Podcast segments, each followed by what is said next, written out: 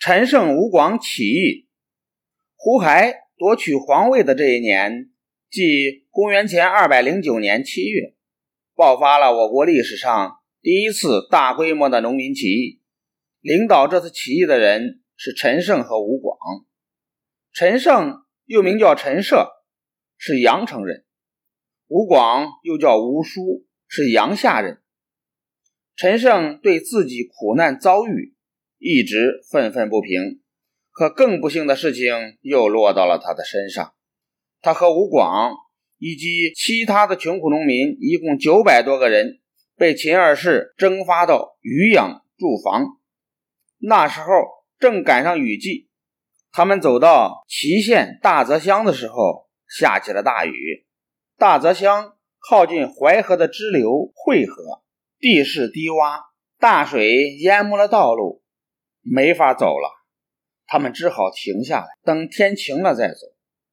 但按照秦朝的律法，叫你什么时候到达什么地方，你就得按时到达，误了日期就要杀头。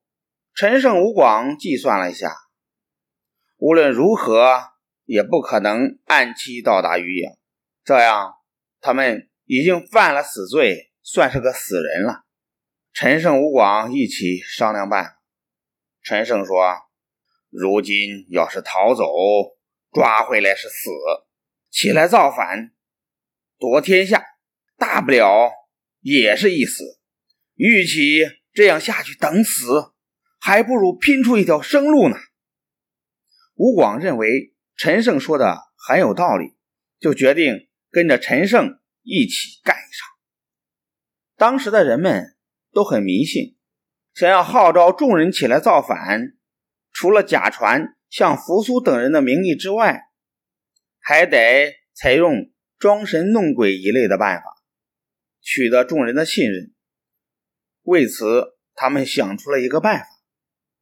第二天，伙夫上街买鱼回来，剖开一条鲤鱼的时候，在鱼肚子里发现了一块丝绸。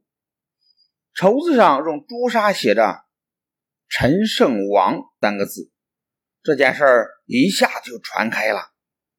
众人都认为这是老天爷的旨意。原来陈胜是个真命天子啊！过了几天，陈胜和吴广带领着一大帮子人，趁押送他们的军官喝醉了酒，故意去要求释放他们回家。军官一听，又急又气，先抽打了吴广几鞭子，接着又拔出剑来要杀吴广。这时候，大家伙一拥而上，陈胜乘机杀死了军官。